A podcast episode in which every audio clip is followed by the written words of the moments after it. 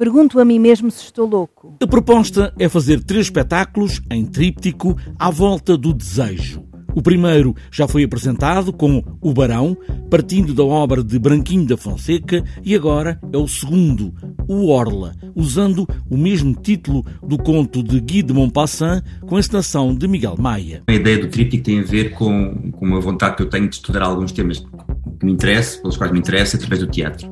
E o desejo, para mim, é um tema que, que passa uma série de temas que, que, eu gosto, tem a ver com a questão do inconsciente e com, a, e com percebermos que tipo de pulsões é que nos levam a fazer aquilo que, levamos, que nos, nós fazemos.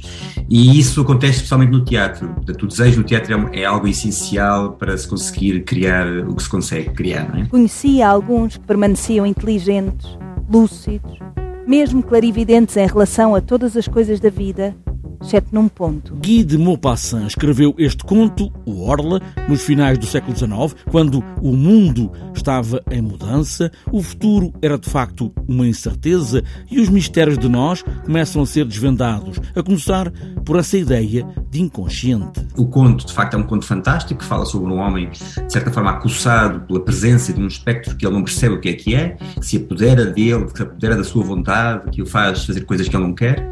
Uh, e isso, para mim, teve uma leitura dupla que foi um, uma espécie do medo do devido. Estamos, estamos a falar de finais do século XIX, em que muita coisa estava a acontecer na sociedade ocidental, uh, estavam-se a começar a estudar as ciências do psiquismo, havia uma série de curiosidade científica acerca do que era isto de termos um inconsciente, de termos um, um, um lado de nós que não controlamos. Falava-se já do desejo, aliás, alguns filósofos antes falavam disso, como Schopenhauer, e mais tarde veio, veio Nietzsche a falar, obviamente, disso também, falavam da questão do desejo de formas diferentes, e, portanto, o conto acaba por sintetizar ou, ou, digamos, fotografar aquela altura, uma altura de um certo medo do que vem aí, mas também uma enorme curiosidade, assente nesta ideia de que temos uma força que não controlamos e que pode mudar o nosso destino. O Orla é um conto que se mantém aqui, neste espetáculo, tricotado com outras ideias, mas com a essência da história. Estava bom tempo, um tempo morno. Como outrora teria gostado desta noite? Não havia lua. Eu gosto de fazer uma coisa que é misturar, estudar o conceito com o contar a história. eu quero sempre contar a história. Já no Barão isso acontecia. As pessoas vão ver uma história a ser contada. Mas desta vez, apesar de fazer esse cruzamento entre aquilo que é a história e as coisas que eu quero estudar, uh, eu centrei-me no, no, no, desejo de surgir no corpo. Portanto, eu queria trabalhar muito a questão de como é que o corpo se relaciona com o texto no teatro.